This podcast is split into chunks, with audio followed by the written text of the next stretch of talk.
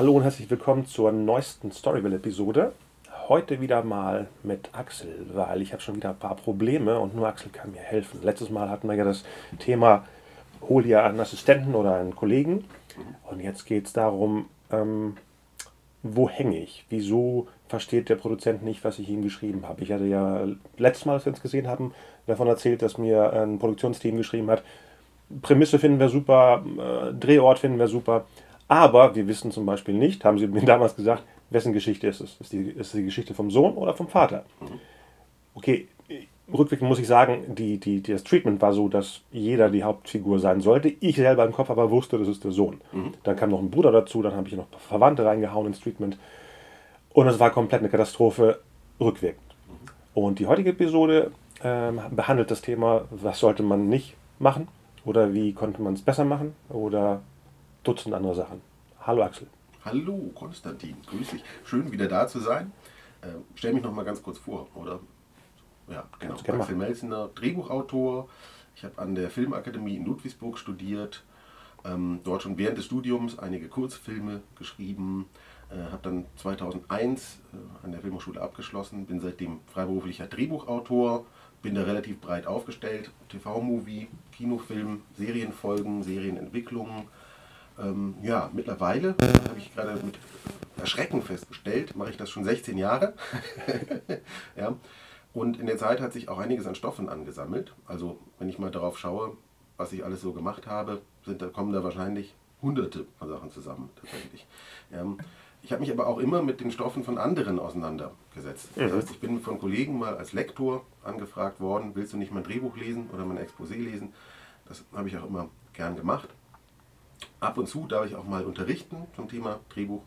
Äh, zum Beispiel gebe ich hin und wieder Kurse an der München Filmakademie. Das ist eine kleine private Filmhochschule, die in Unterhaching ist in Bayern. Das mache ich seit etwa zehn Jahren wenn man da auch mal rechnet, wie viele Studenten da in den Kursen waren, waren das sicher auch schon über 100, muss man sagen, die auch jeweils eigene Stoffe im Unterricht entwickelt haben. Ich erzähle es deswegen, weil ähm, ich durch die Auseinandersetzung mit eigenen und anderen Stoffen, glaube ich, schon so ein gewisses Gespür entwickelt habe, was als Story funktioniert und was nicht. Und ich habe natürlich auch bemerkt, welche Fehler immer wieder gemacht werden. Ja, ähm, also Fehler, die ich selber mache, da nehme ich mich überhaupt nicht aus. Und Stolpersteine, über die aber auch andere Leute stolpern, mit denen ich arbeite. Also so typische Tretminen bei der Gestaltung einer Geschichte. Mir ist über die Jahre aufgefallen, das sind letztlich immer die gleichen. Du kannst mhm. es irgendwie eindampfen auf ein paar Probleme, die immer wieder auftauchen, also auf bestimmte Untiefen, die man immer wieder umschiffen muss als Drehbuchautor. Ja, und deswegen wollte ich heute in dem Podcast mal warnen vor den Untiefen und erklären, wie kann ich die umschiffen. Wichtig dabei, ich habe alle Fehler selbst gemacht. Die Frage stellt sich immer, diese Tretminen, ne? sind die schon da auf dem leeren Blatt Papier oder wirft man sich die selber vor die Füße? Ja, ich glaube ja tatsächlich, ähm, auch wenn der Autor gerne Produzenten oder Redakteure oder so als äh, antagonistische Kraft definiert, ist doch eigentlich immer der Künstler, der Drehbuchautor, sein eigener schlimmster Feind, glaube ich. Ähm, man macht sich ja viele Probleme selbst. Ja? Und das in der Story, was nicht funktioniert, ist nicht die Schuld von anderen, sondern weil man selber vielleicht irgendwie den Überblick verloren hat oder so. Oder ja. verzettelt hat. Sich verzettelt hat, genau. Und ähm, wie kann man das vermeiden, sich zu verzetteln? Ähm, deswegen wollte ich heute mal so ein bisschen erzählen, äh, wie macht man es denn nicht? Na, es gibt ja viele kluge Drehbuchratgeber und so, die dir sagen, wie man es macht. Ist auch gut, liest man oder lernt man an der Filmhochschule und dann versucht man das so zu machen. Ähm, aber es ist mindestens so effektiv, mal zu sagen, ich mache mir hier, setze mir hier so ein paar Punkte auf mit Sachen, die ich auf keinen Fall so machen möchte. Also Sachen, die ich vermeiden möchte, ne? vor denen ich mich selber äh, bewahren möchte. Und das wäre so der Ansatz des heutigen Podcasts. Sehr gut. Genau. Ja, also etwas, was ich festgestellt habe, ist, dass die meisten Stories, die für Filme entwickelt werden, eigentlich schon im Ideenstadium äh, sterben. Oh. Ne?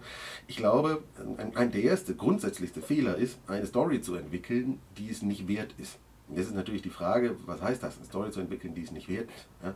Also ich meine damit, ähm, sich an etwas festzubeißen, was entweder unverkäuflich ist, was dann interessant wird, wenn man davon leben will, ja? oder einfach redundant oder schon mal da gewesen oder so. Ja. Luftschlösser bauen macht Spaß, aber der Kühlschrank muss auch voll werden.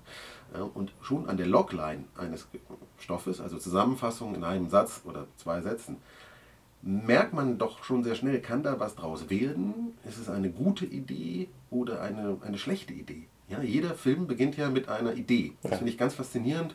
Du hast ja nicht immer sofort Charaktere und, nee. und, Szenen und so, sondern sowas wie eine Grundidee. So, oh, oh es gibt noch gar keinen Film, der ähm, so und so erzählt ist oder diese und jene ähm, Idee hat. Und es gibt gute und schlechte Ideen. Es ist so die Frage, was ist eine gute Filmidee und was ist eine schlechte. Das ist natürlich auch sehr subjektiv. Aber es gibt zumindest die, die es etwas schwerer haben, mit denen man es sich schwerer macht. Ja? Und ich glaube, ein, eine nicht so gute Idee, nicht so gute Grundidee, ist etwas zu machen, was imitiert oder plagiiert. Oh, das ja. ist etwas, was wir häufig sehen in Filmen. Äh, also es wird trotzdem immer wieder gemacht. Ne? Also Filme, die so sind wie, also Stories, die so sind wie. Aber da gibt es eben einen großen Unterschied zwischen einer Hommage, ne, wo sich vielleicht auch ein Filmemacher verneigt vor etwas, was er gut findet und er sagt, ich möchte jetzt sowas machen wie Hitchcock, ne, sage ich nur mal, aber ähm, bringt auch noch was Eigenes ein. Das finde ich total okay. Also äh, das Referenzielle ist ja auch Teil des Zeitgeistes und der Popkultur. Nein, ich meine tatsächlich eine Imitation. Ja? Wenn ich jetzt irgendwie versuche, Pulp Fiction nachzumachen. Ja? Und äh, äh ja, ich glaube, gut ist hingegen wirklich originell zu sein. Ja? Natürlich kann man das Rad nicht neu erfinden, auch völlig logisch. Muss man sich als Drehbuchautor bewusst sein, so viele neue Geschichten gibt es nicht. Es ist irgendwie schon mal alles da gewesen. Aber mhm. wenn du das Rad nicht neu erfinden kannst, kannst du es zumindest mal frisch anstreichen. So, ja. ja? Ähm, und der beste Indikator, wenn man sowas gefunden hat, denn es gibt solche Ideen dann doch immer noch, ist der Gedanke, den man hat als Autor, warum hat das noch keiner vor mir gemacht. Das ist der oh, beste ja. Indikator, den man dafür hat, dass du sagst, hey, das ist so eine gute Grundidee und es hat tatsächlich noch niemand gemacht. Dazu gehört natürlich auch ein bisschen Recherche. Du musst rausfinden, ob es wirklich niemand gemacht hat. Ja, ähm, erstaunlich ist dann, du hast die super Idee und stellst fest, ach ja, äh, John Frankenheimer hat das in den 70ern doch schon gemacht. Ja, du hast dich so gefreut gerade. Ja. Du hast dich so gefreut, dass du irgendwie so eine neue Speiche fürs Rad zumindest gefunden hast. Und dann gibt es das doch schon. Aber eine gewisse Originalität und dieser Anspruch, diese Frage, warum hat es vorher noch keiner gemacht, ist, hm, das ist ein gutes Zeichen, wenn man sich das, wenn man sich das fragt. Und Lösung ist einfach das Ganze Recherchieren. Dazu gibt es das Internet, bei Wikipedia gucken, bei IMDb gucken. Überall fliegen Synopsen rum und Loglines von allen Filmen, die es schon gibt. Hat sowieso. Ich habe früher in der Stadtbibliothek in meinen äh, Filmlexikon gesucht. Mhm. Ne? Das geht immer, auch damals. Genau, auch damals. Ja vor allem auch schauen, was in Produktion ist. Ne? Also ja. ähm, Konkurrenzprodukte anschauen, Synchronentwicklungen vermeiden, kann man manchmal gar nicht so leicht. Und habe ich tatsächlich auch schon mehrfach, mehrfach erlebt, dass ich an Stoffen gearbeitet habe, ähm, die sehr ähnlich waren wie etwas, das sich in Entwicklung befand bei anderen Produktionsfirmen, wovon ich aber nichts wusste. Und ich bin relativ gut informiert, aber trotzdem weißt du nicht alles. Nee. Ja? Und manchmal, wenn die anderen schneller sind, ähm, zieht dein Projekt einfach den kürzeren. Ja, es gibt's. Ähm, Aber sind da es dann nicht nur die, die, die Konzepte, die sich ähneln? Ich meine, das, du sprichst wahrscheinlich von dem Beispiel mit den Banken. Mhm, genau, richtig. Ich habe mit Alexander Frank zusammen eine Serie entwickelt, die im Bankenmilieu spielt, die wir für Sky entwickelt haben. Dann ist aber jetzt, äh, jetzt äh, Bad Banks gemacht worden äh, im ZDF. Die waren einfach schneller. Ja? Die haben mindestens ein halbes Jahr oder ein Jahr früher angefangen zu entwickeln. Und als es bekannt gegeben wurde, als, es, als das ZDF offiziell über das Projekt gesprochen hat, sozusagen, waren wir schon ähm, mitten in der Entwicklung. Ja, ich glaube, das war auch ein Grund mit, warum es dann nicht weiterging mit unserem Projekt, weil da einfach ein sehr ähnliches Feld beackert wurde und auch vielleicht äh, innerliche Parallelen da waren. Auf ja. den Figuren? Teilweise. Okay. Ja, ähm, okay, wenn es Banker waren, äh, klar. Genau. Ja, okay. Das ist dann einfach Pech. Aber diese Synchronentwicklungen können vorkommen, darf man sich auch nicht so sehr ärgern und auch nicht paranoid werden. Ja, also wenn du mehrmals, wenn es mehrmals vorkommt, denkst du so, irgendwo ist jemand, der überwacht mich, ja, zapft ja. aus meinem Gehirn Habe ich auch schon mal gedacht. Ideen ab und schreibt das dann schneller auf als ich und so. Ja, aber so ist es nicht. Ja? Mm, äh, meistens wissen die Leute nicht, dass du was ähnliches entwickelst und es gibt dann. Was? Die wissen es nicht? Nein! ja, ähm, Genau. Äh, schlechte Filmidee ist auch immer etwas, finde ich, was am Zeitgeist vorbeigeht, ja. äh, was gewissermaßen altmodisch ist, was veraltet ist in der Anlage der Story. Ich nenne dir mal ein Beispiel. Ja? Ja.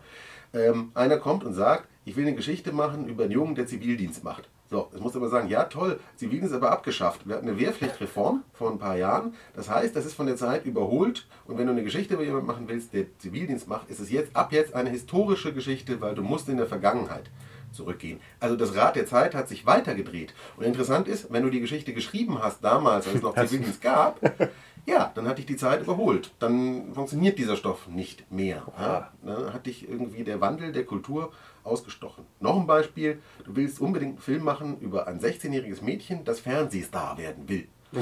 Ich glaube, vor 20 Jahren wäre das äh, okay gewesen, weil da wollten junge Leute noch zum Fernsehen, aber ist jetzt wirklich nur ein Beispiel, einen Hahn herbeigezogen, so für die Tonne. Aber ich glaube, heute, wenn jemand 16 ist und berühmt werden will, will er YouTube-Star werden, ja. würde ich mal unterstellen. Ja? Und das meine ich mit, ist es am Zeitgeist vorbei oder nicht richtig erfasst, ähm, wie unser Umfeld funktioniert und, und, und äh, was die Leute sehen möchten.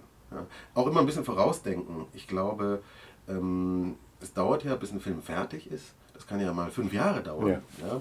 Und so ein bisschen zu gucken, ist die Thematik auch noch aktuell in fünf Jahren, wenn der Film rauskommt, ist nicht schlecht. Ja, also muss zumindest cutting edge sein, also total im Hier und Jetzt sein, aber besser noch ahead of the curve, also ein bisschen, ein Stückchen voraus, ja, ähm, damit du weiter bist als die anderen und musst quasi in die Zukunft schreiben. Oder so zeitlos. Oder zeitlos. Klassische Geschichten. Auch das gibt es. In, ins. Heute zu bringen, ja. Ja, genau. Ähm, noch eine gute, also eine schlechte Filmidee ist immer die, die nicht machbar ist.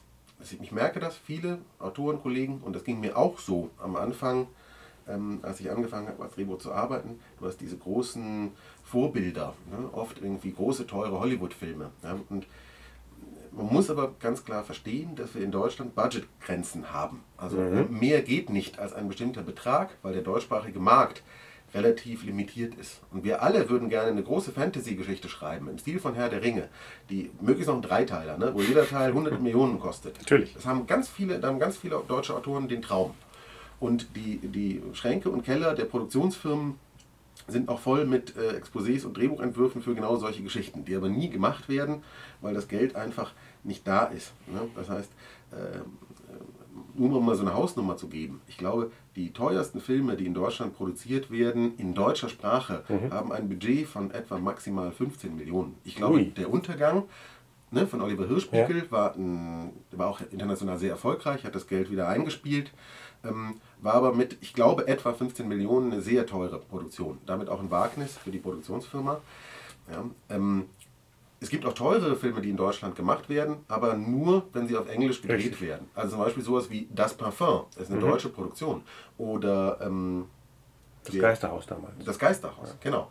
Große, aufwendige deutsche Produktionen, die aber nur zu rechtfertigen sind in ihrem ziemlich hohen Budget, wenn sie auf Englisch gedreht werden. Und man muss sich klar machen, mit etwa 15 Millionen Euro Budget sind wir in Deutschland am Anschlag, weil mehr können wir mit deutschsprachigen Einnahmen, ne, deutschsprachigen Zuschauern nicht wieder einspielen. Ach ja. Und die meisten Filme liegen im Schnitt wesentlich darunter. So, ne? Ein gewöhnlicher Fernsehfilm wird für zwei Millionen oder manchmal auch nur eine gemacht, der wird ja gern gedrückt.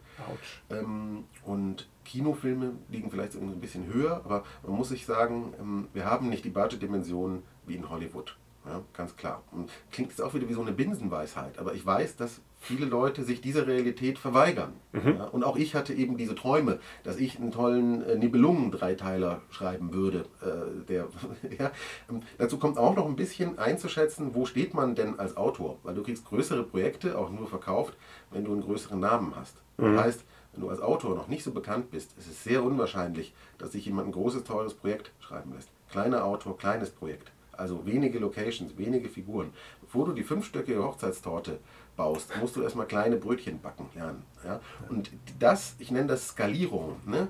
die Skalierung des Projektes richtig zu justieren. Wie teuer ist das? Wie aufwendig wird das? Ist eine Aufgabe, die ein Autor auch beherrschen sollte. Dazu muss man nicht detaillierte Kenntnisse haben, wie man einen Drehplan erstellt und Budgets erstellt, eine Kalkulation macht. Aber du solltest eine ungefähre Vorstellung haben davon, wie Dinge realisiert werden beim Film und, und wie teuer die sind. Deswegen wird es ja auch bei, dem, bei der Förderung manchmal abgefragt. Ich hatte mal so einen Beratungstermin und dachte, wie, wie soll ich denn schätzen, wie viel das jetzt kostet? Mhm. Und sie meinte, es muss ja nicht exakt sein, sondern vom Gefühl her, wie du sagtest, wird das, ich glaube, die Grenze da ist entweder Filme unter 8 Millionen und drüber. Interessant, ja. Obwohl, ich glaube, der Spielraum unter 8 Millionen ist ja riesig. Ja. Drüber ist wahrscheinlich enger alles, aber unter ja. ja. etwas, was über 8 Millionen ist, wäre in Deutschland im Kino schon ein Großprojekt, kann man sagen. Ja. das ist schon viel Geld für einen deutschen Kinofilm. Mhm. Lösung ist hier einfach über Budgets informieren. Mal gucken, wie viel hat denn der Film gekostet, den ich gut finde. Ja, ähm, der Deutsche. der Deutsche, ja, ja. aber natürlich auch international. Also die Budgets für deutsche Filme werden immer mal erwähnt in Artikeln in der Fachpresse. Also mhm. wenn man zum Beispiel sowas wie Filmecho Filmwoche oder Blickpunkt Film, Blickpunkt Film liest, genau. ja, da sind ja aktuelle Drehberichte drin, was ist in Produktion. Da steht auch mal dabei, wie teuer war der Film oder was hat die Förderung dafür gegeben. Ja. Und dann kriegt man ein Gefühl für die Dimensionen.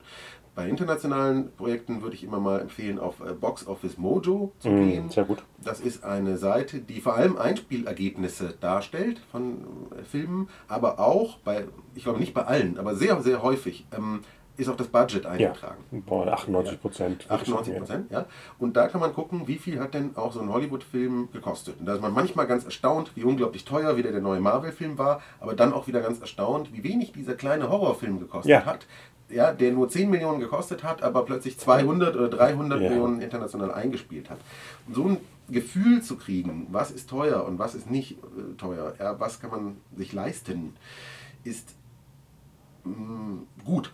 Ja? Also lernen ein wenig aus Produzentensicht zu denken. Ja? Sich auch mal in den Produzenten rein zu versetzen. Hilft, glaube ich, auch eine realistische Filmidee ähm, zu finden, die dann eine gute man, man, ist ja der Produzent am Anfang. Ich weiß nicht, wie andere Autoren das sehen, aber wenn man äh, zum ersten Mal in seinem Kopf überlegt, das ist der Film, den ich sehen möchte, mhm. sieht man es ja eigentlich auch nicht nur, wie man es tippt, sondern man sieht sich selber, wie das Poster aussieht, wie die Logline oder, oder die, die Posterline aussieht. Und dann muss man ja auch abgrenzen, wird das jetzt unglaublich teuer? Sind da Armeen von Menschen oder Armeen von digitalen Figuren drin? Mhm. Es ist ein Überblick da, wenn man eben so denkt. Ich weiß nicht, ob man sich hinsetzt und denkt, eigentlich würde ich einen Roman lieber schreiben, aber hier mach doch mal einen Film draus. Oft übrigens eine gute Idee, tatsächlich eher den Roman zu schreiben als den Film. ja. Gerade bei den ganz, total überdimensionierten Sachen. Mhm. Da frage ich mich dann auch, warum will der Drehbuchautor äh, diese ähm, Schwierigkeit da auf sich nehmen, das als Filmprojekt zu realisieren, wo er doch wissen müsste, dass es so schwer machbar ist, ist es nicht tatsächlich naheliegender, diese Welt, äh, die man da hat, erstmal im Roman darzulegen und zu erforschen. Das finde ich eine ganz legitime Alternative. Und ich habe da auch so ein paar Stoffe, bin leider noch nicht dazu gekommen, jetzt hier irgendwie den großen Roman zu schreiben. Wo ich aber auch sage, die eignen sich eher für einen Roman als für einen Film, weil ich weiß, als Film wird es in Deutschland ganz schwer. Aber es könnte ganz toll als Roman funktionieren. Also auch das immer in meinem Hinterkopf behalten. Ist meine Story, die ich hier habe, ist das überhaupt ein Film? Ja. Oder wäre das als Roman nicht erstmal besser aufgehoben? Und das hilft natürlich auch schon eine realistische Annäherung. Oder als Comic. Oder als Comic. Dann ja. hat man ja wenigstens was Visuelles, was ja. vielleicht Produzent dann so total geil findet, dass er selber drauf zukommt und sagt, ich mache einen Film draus. Genau, das ist immer ein bisschen umständlich natürlich. Man ist da erstmal so ganz perplex und sagt, warum? Ich bin doch Drehbuchautor, warum muss ich diesen Umweg nehmen über was anderes? Ja, weil es sinnvoll ist, das so zu versuchen. Also genau, einen Roman zu schreiben oder einen Comic zu machen, sich mit einem Zeichner zusammenzutun, zu sagen, hey, hast du Lust darauf, kann irgendwie ganz viel bringen. Und wer weiß, wenn dieses Produkt erfolgreich wird, wird dann eben vielleicht doch noch der Film daraus. Also manchmal brauchst du einen Umweg für ein Projekt. Dann steht da drauf basierend auf. genau. Ja, ich glaube, gute und schlechte Filmidee ähm, unterscheidet sich auch dadurch, ob der Autor weiß, für wen er schreibt. Ich mhm. glaube, eine gute Filmidee beinhaltet auch, dass mir die Zielgruppe klar ist. Ja. Ne? ähm, wenn du eine gute Logline hörst von einem Film, dann weißt du schon, ah, okay, äh, in der Logline werden bestimmte Punkte erwähnt, da fallen bestimmte Worte, die darauf hinzielen, dass bestimmte Zuschauer sich dafür eher öffnen oder nicht. So, ja? Also wenn ich eine Logline habe, hm, wo ich schon ganz deutlich sehe, das ist eine Liebesgeschichte mit einer weiblichen Protagonistin, nur mal als Beispiel, dann weiß ich, dass eigentlich die Zielgruppe für das Projekt wahrscheinlich Frauen sind, weil sie sich das am liebsten anschauen. Je nach Genre. Das, je nach Genre, ja, ja, je nach Genre. Ja, klar. Ähm, und das so ein bisschen da rauslesbar zu machen, für wen ist denn eigentlich die Story? Äh, wer, wer, wird hier angesprochen? Kann helfen. Eben auch nicht nur schreiben, was man selber sehen will, das sollte man, ja, aber man darf auch nicht vergessen, dass da Zuschauer sind, die sollen ja sogar bezahlen dafür eine Eintrittskarte ja. oder meinetwegen einschalten oder klicken oder so, dass sie sich das angucken. Also ein bisschen informiert sein, was ist der Markt, welche Profile haben auch die Sender. Ja? Die, oh ja, die, Sender in Deutschland haben ja verschiedene Profile. Und Slots. Und Slots. Ja, das heißt, es gibt Programmplätze, die mhm. gefüllt werden, wo ganz bestimmte Ansprüche dran äh, gestellt werden. Ja? Und man kann dann sagen, äh, wenn ich jetzt mal ZDF Herzkino nehme, nochmal hier Sonntag äh, 20.15 Uhr, ja, romantische Filme, ja, Liebesgeschichten gern, dann ist einfach eine Filmidee, die nicht passt, zum Beispiel in einem anderen Genre dort falsch aufgehoben. Also das ist dann so am Ziel vorbei. Da hat jemand den Sendeplatz nicht verstanden. Ja, ja komplett. Und ähm, daran vorbeigeschrieben. Und das ist schlecht. Ja, man muss sich, wie du sagtest, Informationen zusammenholen. Ich hatte mich auch nicht lange befasst. Ich hatte ja bei einer Ausschreibung wegen so einer Cathy Ford-Sache mhm. im ZDF mitgemacht. Und allein die Info, dass die Figuren eben reiferen Alters sein sollen, dadurch, dass ich sowas nicht gucke oder früher immer von meiner Mutter gehört habe, diese Geschichten, war das eine neue Welt. Ja. Besonders als es hieß, die Figuren müssen äh, über 50 sein. Und dann dachte ich so, so alt? Und dann ist mir aufgefallen, ich gehe gleich auf die 50 zu, aber denke eigentlich für das jüngere Publikum. Deswegen. Aber es war eine spannende Aufgabe. Genau, ja, man muss sich auch bewusst sein, dass wenn man zum Beispiel für einen Fernsehsender was macht und die Sendeplätze bestücken will mit Material, dass es da auch Vorgaben gibt. Das muss man einfach sich klar machen, wie du gerade sehr schön sagst. Protagonisten müssen im bestimmten Alter sein und dies und das will der Zuschauer sehen und das nicht.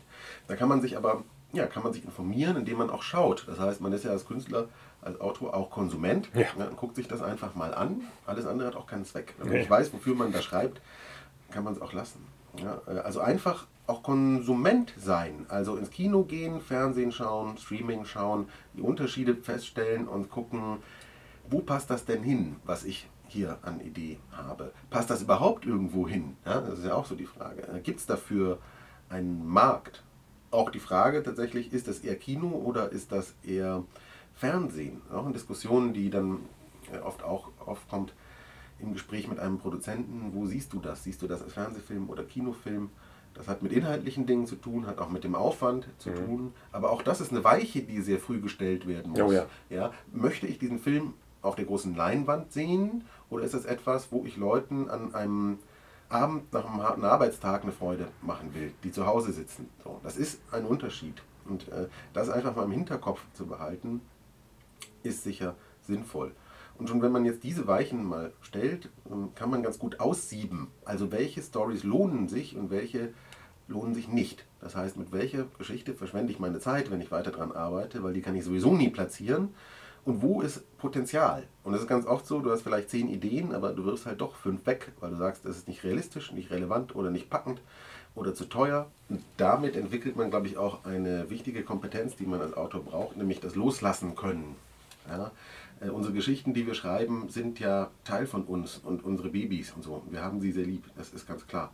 Aber wir müssen uns auch von ihnen distanzieren, notfalls, wenn es nicht anders geht und ähm, sollten genau darauf achten, worein wir unsere Energie investieren, wenn wir eine Geschichte schaffen. Und so traurig das ist, manchmal muss man eine Geschichte gehen lassen und sich einer anderen zuwenden. Oder wegpacken. Oder wegpacken. Weil ich werde manchmal so, als ob mich jemand angreift. Letztens hatte ich auch ein Gespräch mit einer Freundin, da ging es auch um dieses große äh, US-Drehbuch und dann meinte sie, pack weg. Also sowas wie, tu weg. Und ich war sofort auf, auf Angriff und das war ich bei ihr noch nie. Sowas wie, was, was willst du mir verbieten? Mhm.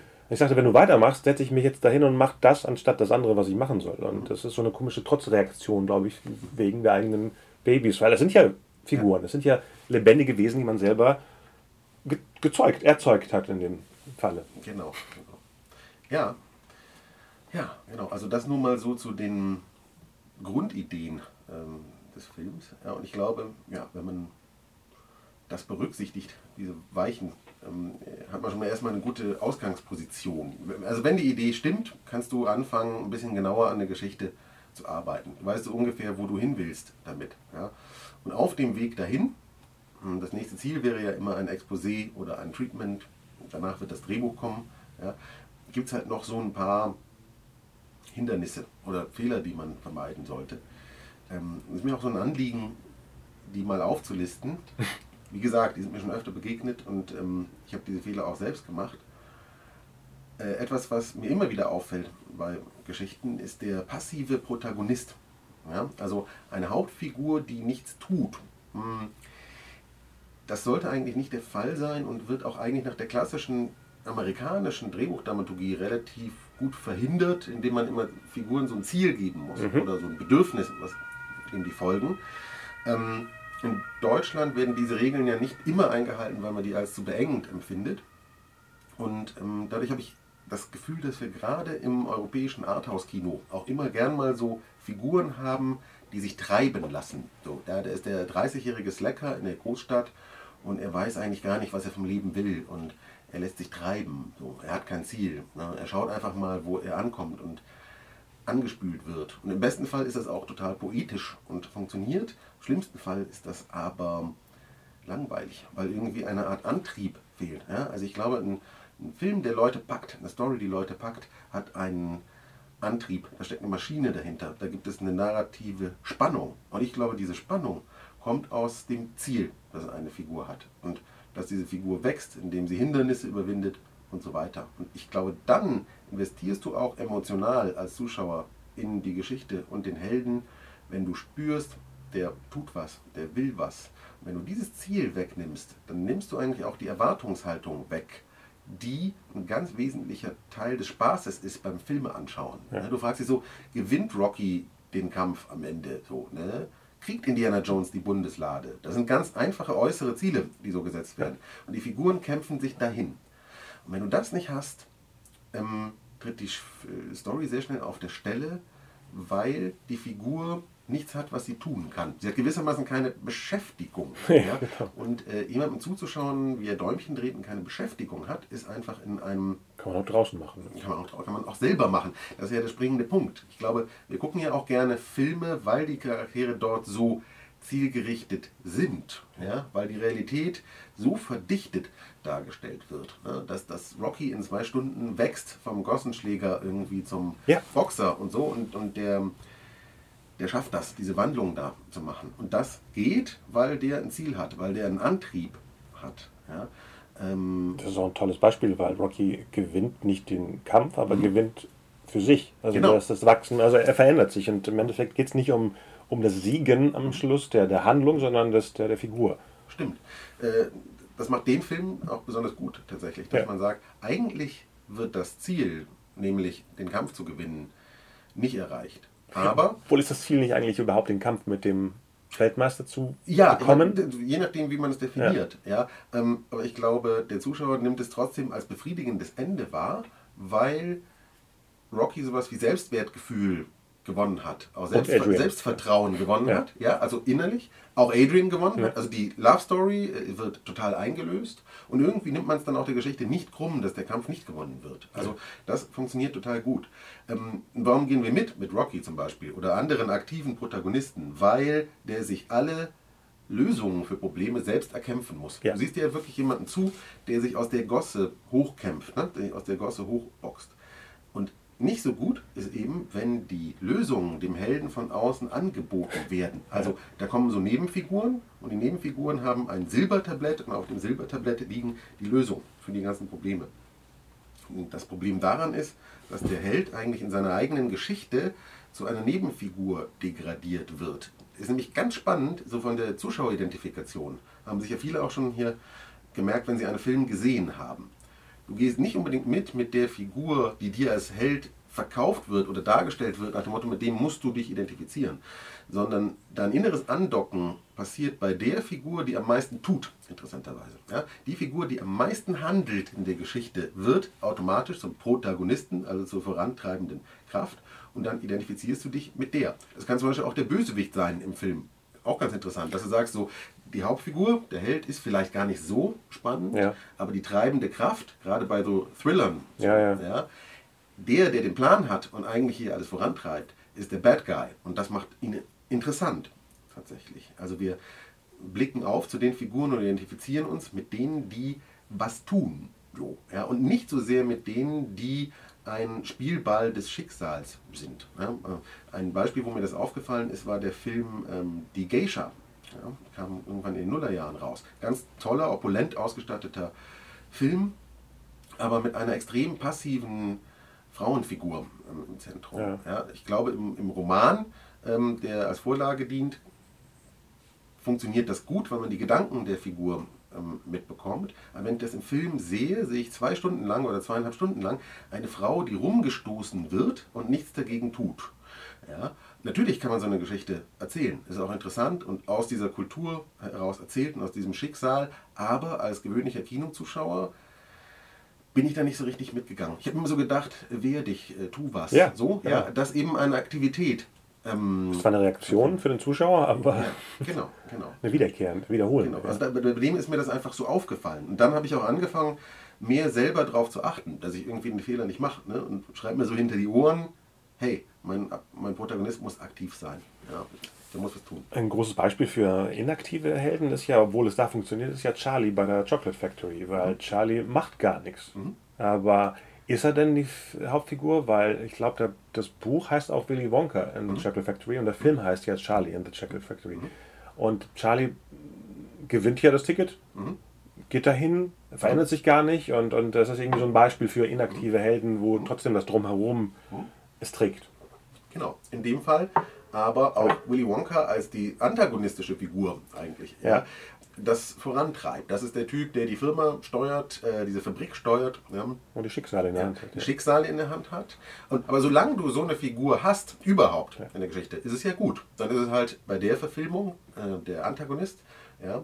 Aber du musst halt überhaupt eine Figur haben, die was tut. So, Im Idealfall sollte das die Hauptfigur sein, glaube ich. Also es ist immer schade, wenn der Protagonist so ein Spielzeug wird für die anderen Figuren. Ja. Ähm, und einfach darauf achten, dass die Nebenfiguren nicht die Show übernehmen. So, lass die Nebenfiguren Nebenfiguren sein ja, und auch nur in dieser Position agieren. Und der Held muss Held bleiben. Oder eben supporten, weil ich finde es ja immer do leider doof, dass es auf Deutsch bester Nebendarsteller heißt und im mhm. Englischen ist es ja Best Supporting Actor. Ja, ja auch eine schöne Unterscheidung. Perfekte Beispiele sind ja eben Whoopi Goldberg in, in Ghost weil sie ist zwar so eine Art die, die Mentorfigur, die dem, der Hauptfigur hilft, aber sie ist auch so schillernd, dass sie wirklich den Supporting Actor für die Figur diese vorantreibt, weil im Endeffekt mit Sam passiert ja eine Menge mhm. Veränderndes.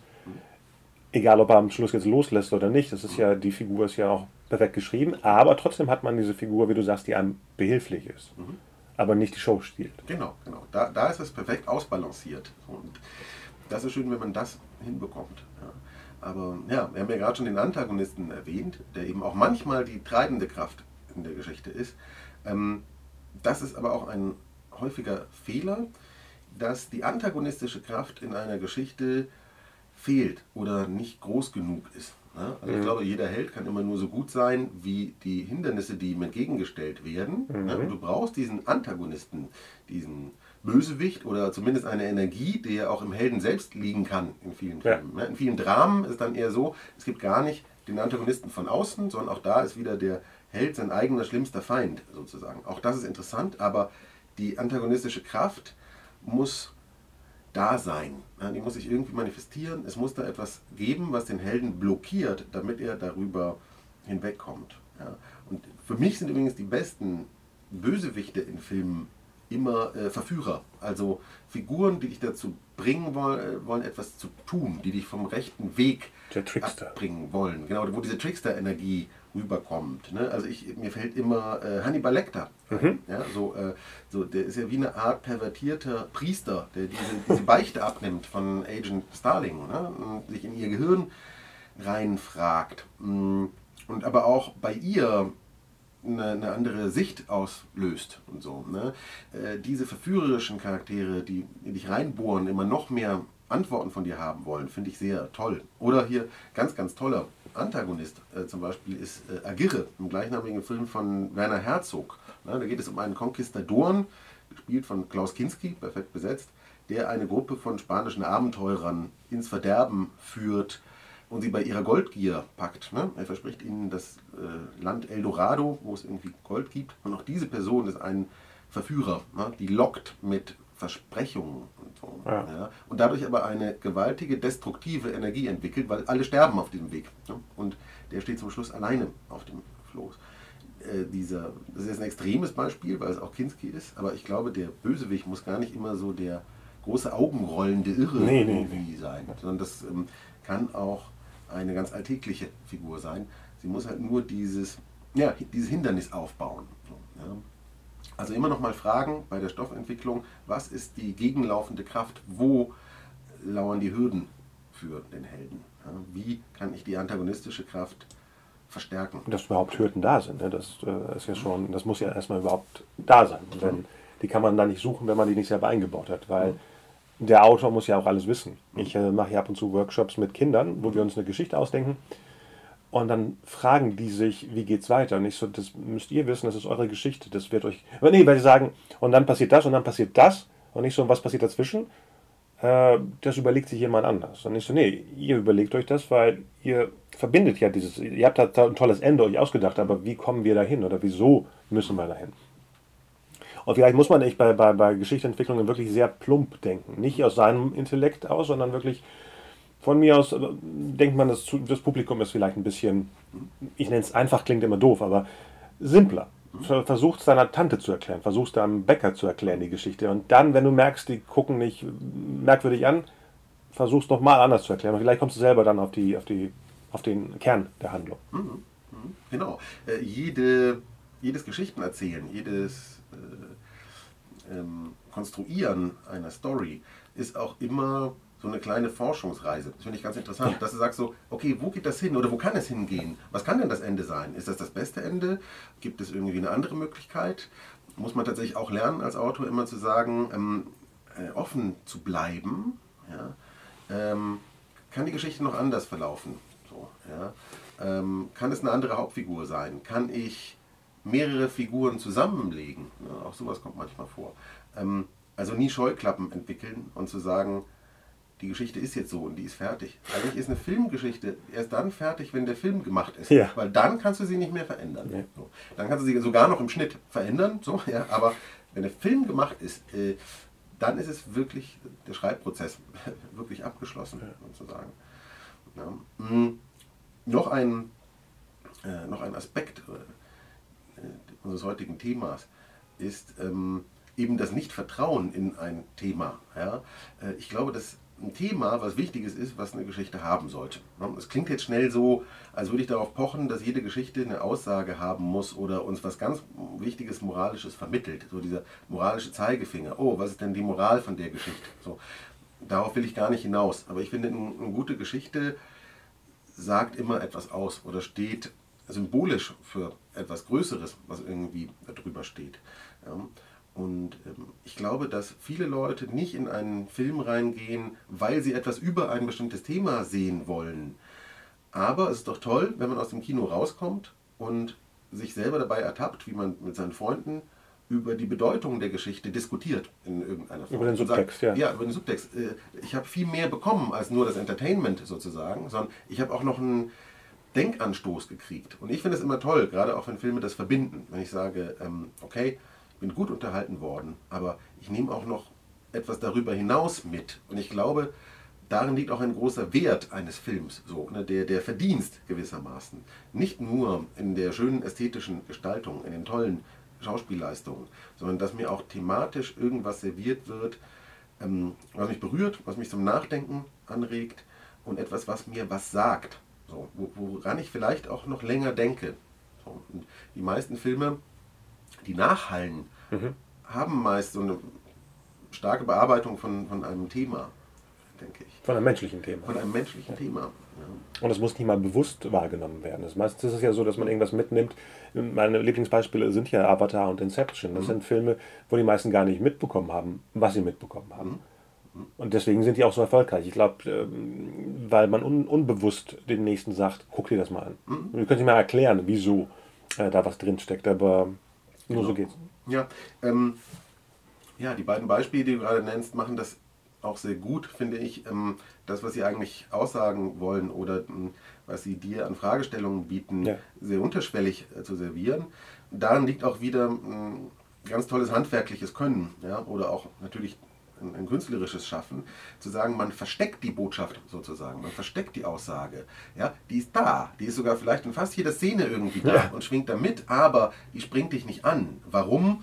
Äh, weil wahrscheinlich auch bei den Leuten, die diese Filme gemacht haben, die du gerade genannt hast, äh, diese Leute sich eher als Unterhalter dann doch noch sehen, statt als Lehrer. Ne? Mhm. Das ist nämlich so die Gefahr, dass du sagst so, hier, ich habe ein Thema und ich habe ein Sendungsbewusstsein. Ich bin jetzt der Lehrer. Ich erkläre euch mal die Welt ja, äh, durch meinen Film. Ja, ähm, das finde ich immer sehr gefährlich. Das ist leider etwas, was äh, in Deutschland hin und wieder mal vorkommt, dass die Message gewissermaßen die Story überwältigt, anstatt mit ihr zu verschmelzen. Das heißt, anstatt ein spannendes Narrativ zu machen, erzeugst du eine Art propagandistischer Parade. Ähm, und das kann dann auch wieder sehr stark vom Unterhaltungswert ablenken. Ne, also ich, da habe ich manchmal den Eindruck, die Filmemacher wollen, dass der Zuschauer beim Gucken des Films genauso hart arbeitet, wie sie beim Machen des Films. Wow. Und das finde ich, ähm, find ein bisschen unfair. Ja. Also wenn man das, ähm, ja, also ich denke, ein Film sollte ein Thema haben, muss ein Thema haben, finde ich sogar. Also ich denke viel darüber nach, wenn ich eine Geschichte schreibe, was ist denn der rote Faden? Was soll den Zuschauer auch faszinieren? Wofür stehen auch die Figuren? Letztlich sind die Figuren ja immer Repräsentationen des Themas eigentlich. Ja? Ja. Also die Botschaft wird sehr stark auch an der Entwicklung der Figur zum Beispiel festgemacht. Und ich finde, als Autor hilft es mir auch zu wissen, was ist das Thema. Das ist für mich auch ein Leitfaden.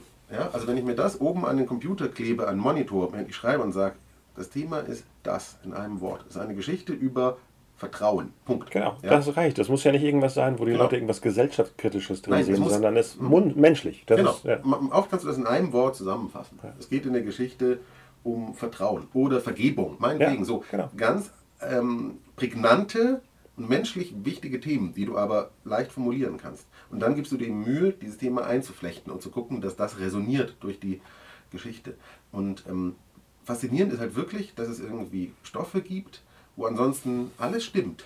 Ja? Du hast ähm, ganz gut gezeichnete Figuren. Auch die Struktur ist irgendwie super gut. Ne? Alle Plotpoints liegen da, wo sie liegen sollen. Ähm, es ist auch wunderschön geschrieben. Ne? Die Formulierung, also das ist alles so lyrisch und toll. Ne? Und du denkst aber, irgendwas fehlt. Mhm. Ne? Wenn du das Drehbuch gelesen hast, irgendwas fehlt. Ähm, und zwar ist das oft die mangelnde Bearbeitung eines Themas tatsächlich. Dass da ähm, sehr viel Wert auf die äußere Gestaltung einer Geschichte gelegt wird, aber sich der Autor nicht so ganz getraut hat, eine Bedeutung oder auch wirklich eine Philosophie in die Geschichte zu stecken. Und äh, viele gute Filme, die auch in, in der Popkultur nachhallen, verkörpern auch was Philosophisches, glaube ich. Ne? Etwas, worüber sie dich nachdenken machen wollen. Ja, das ist die Sache mit dem Thema. Also sollte eine Geschichte haben, finde ich. Wir waren gerade schon bei der Struktur. Ne? ja, wegen, ähm, wo liegen die Plotpoints? Auch das natürlich ein häufig gemachter Fehler, immer noch, obwohl äh, Sid Field und Robert McKee rauf und runter gelesen werden. Und wir wissen, wir wissen es doch alle. Es gibt ja. da sogenannte drei Akte oder auch vier oder fünf Akte. Und es gibt eine acht Sequenzen Struktur ja, nach David Howard. Und die es 15 Punkte von Save the Cat. Von Save the Cat oder die 21 Punkte uh. von John Truby oder Ach, ja. zwölf John Trubys Blockbuster, ja, oder die zwölf Stationen der Heldenreise. Genau. So, ja, das sind so die klassischen Einteilungen äh, von, von narrativen Abschnitten, die wir in Geschichten haben. Und diese Strukturmodelle sind ja sehr bewährt. Mhm. Tatsächlich, wenn wir uns Filme anschauen, wenn wir uns unsere Lieblingsfilme anschauen, werden wir wahrscheinlich sehr häufig vorstellen, äh, doch feststellen, dass sie nach diesen Prinzipien gestaltet sind. Und warum sollten wir das nicht auch tun, wenn wir diese Filme toll finden. Das finde ich immer ganz interessant. Gerade an der Filmhochschule merkst du das dann so. Ähm, da, da, haben Leute so Lieblingsfilme, die total super strukturiert sind. Ne? Das sind Leute, die sind mit Star Wars und Indiana Jones aufgewachsen oder so. Ja? Ähm, und dann machen sie aber selber irgendwie ein Arthouse-Drama, äh, wo die Struktur irgendwie gar nicht stimmt. Wo ich mich auch frage, okay, warum überträgst du das, was du auch mochtest an dem Film? Ja. Und das ist nicht nur das Äußere, glaube ich, sondern auch der Rhythmus und genau. ja, warum überträgst, überträgst du das nicht selbst in deinen Film? Also was macht dich zum Hasser von Sid Field, wenn doch alle Filme, die du geil findest, nach Sid Field gestaltet sind? Das will in meinen Kopf nicht rein, wo, woher da diese Trotzigkeit ja. kommt. Ja? Ich glaube, diese Strukturmodelle sind nützlich, so, ja. Ich habe sie eigentlich auch nie als ähm, äh, einschränkend empfunden. Nee, ja nicht. Ja, sondern sind mir eigentlich immer eine gute Hilfe. Wegweiser. Ja, ein Wegweiser, ja. genau.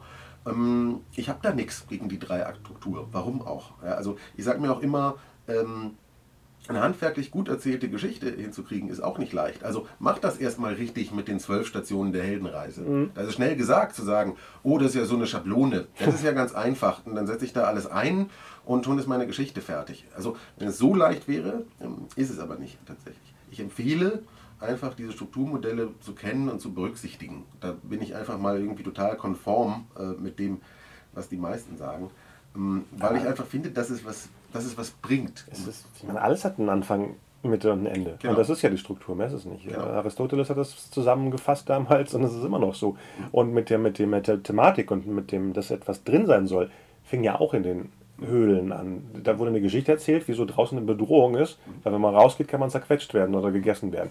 Und das war die Thematik. Mhm. Und das ist eine Thriller-Handlung, das ist eine Spannung, das ist die Bedrohung von außen oder auch die Bedrohung drin, wenn plötzlich der, das Mammut sich in die Höhle gerammt hat. Mhm. Ähm, ja.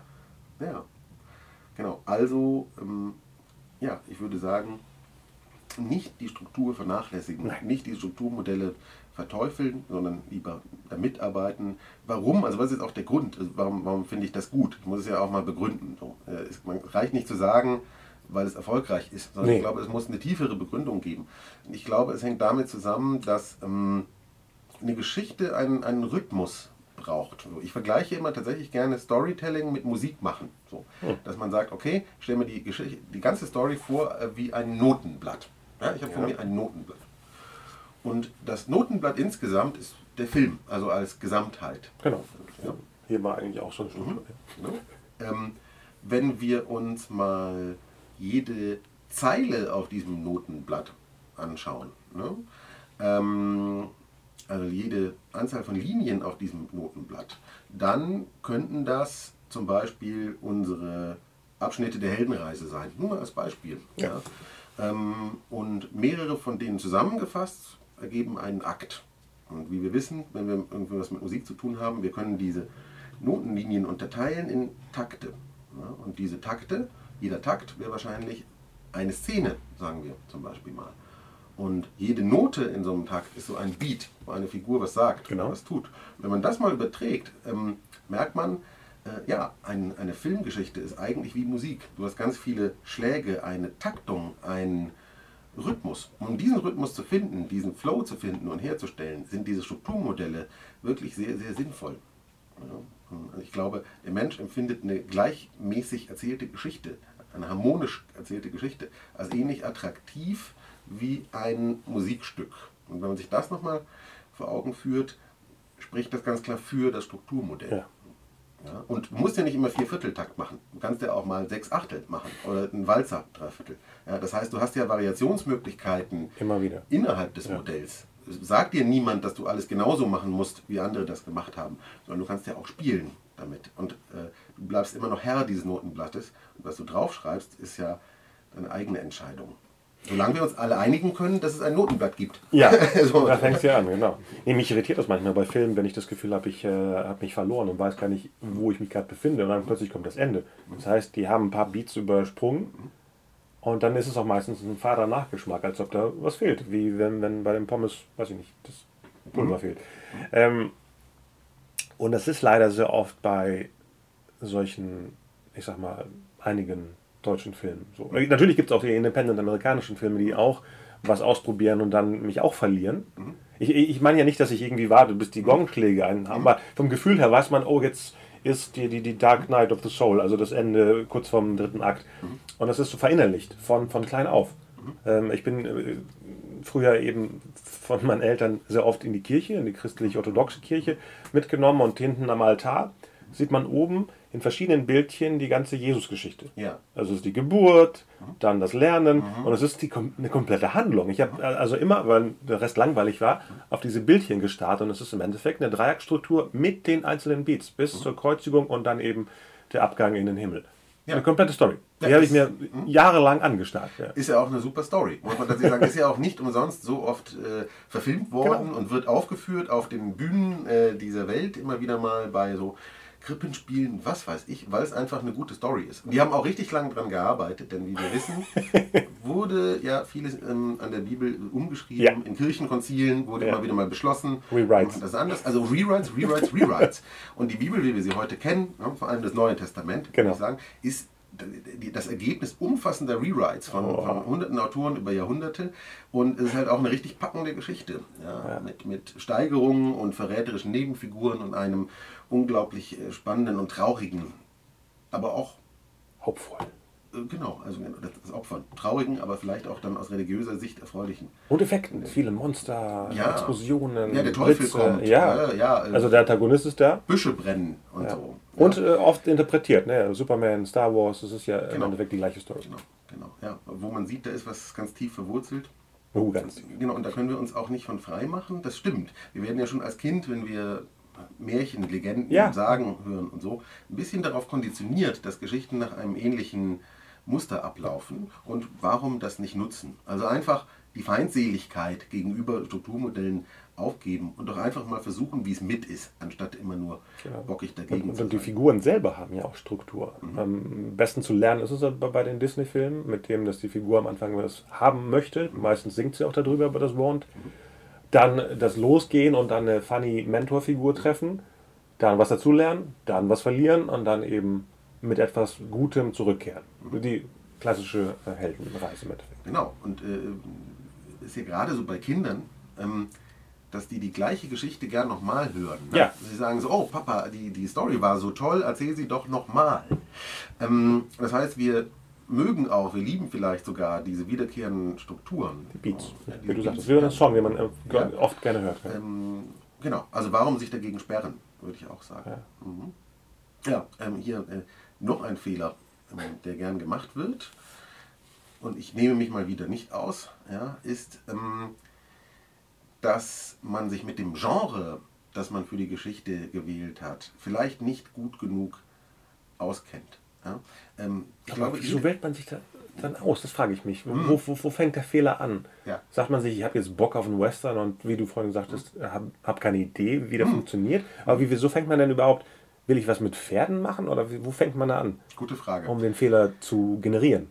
Ja, äh, ich würde auch immer zuerst raten zu sagen, mal nur was zu schreiben in einem Genre, wo man sich sicher fühlt. Also ja. tatsächlich, es hat keinen Zweck, einen Western zu schreiben, wenn ich nicht weiß, wie die funktionieren und ich die auch nicht mag.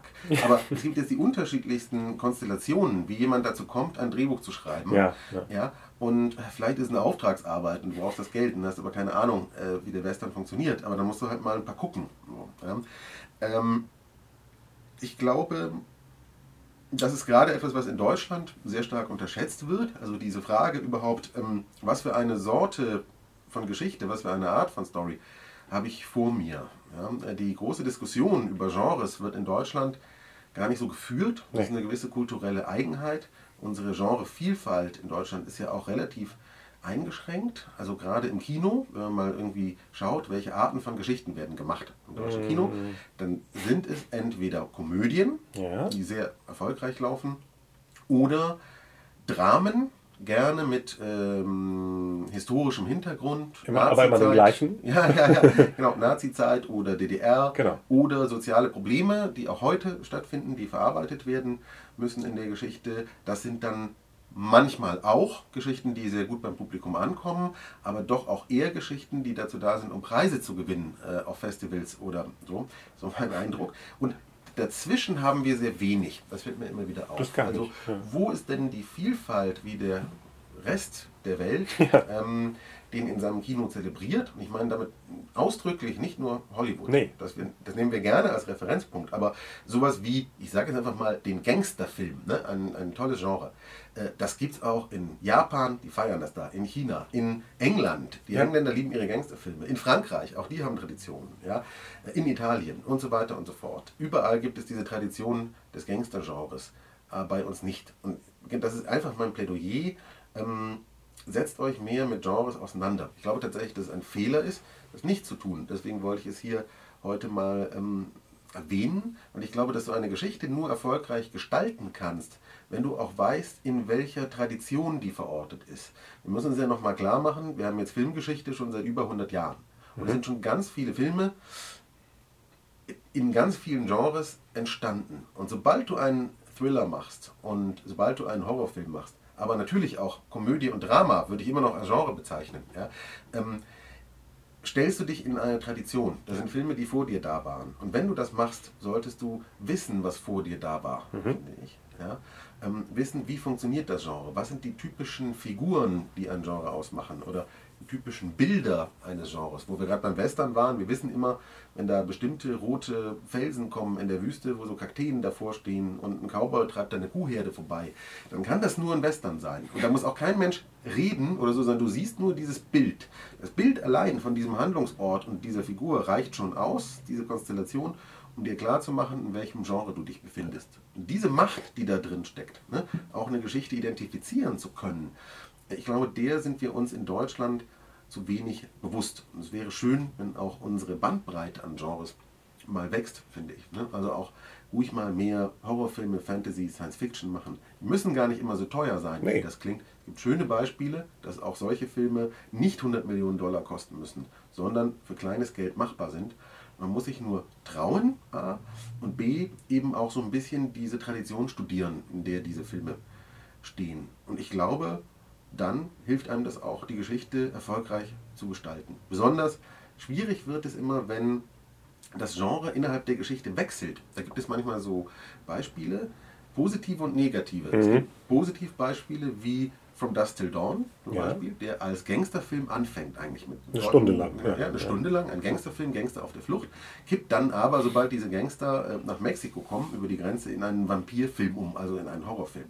Da funktioniert das, weil es auch gewollt ist. Das heißt, irgendwie die Macher hatten da irgendwie ein ganz klares Konzept, mhm. wie das funktioniert.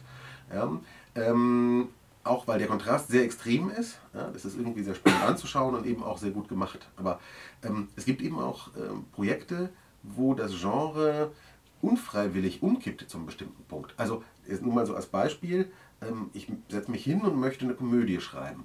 Und die ist auch in der ersten Hälfte total lustig. Ne? Ich habe so die Gags drin und das ist lustig und zum Lachen.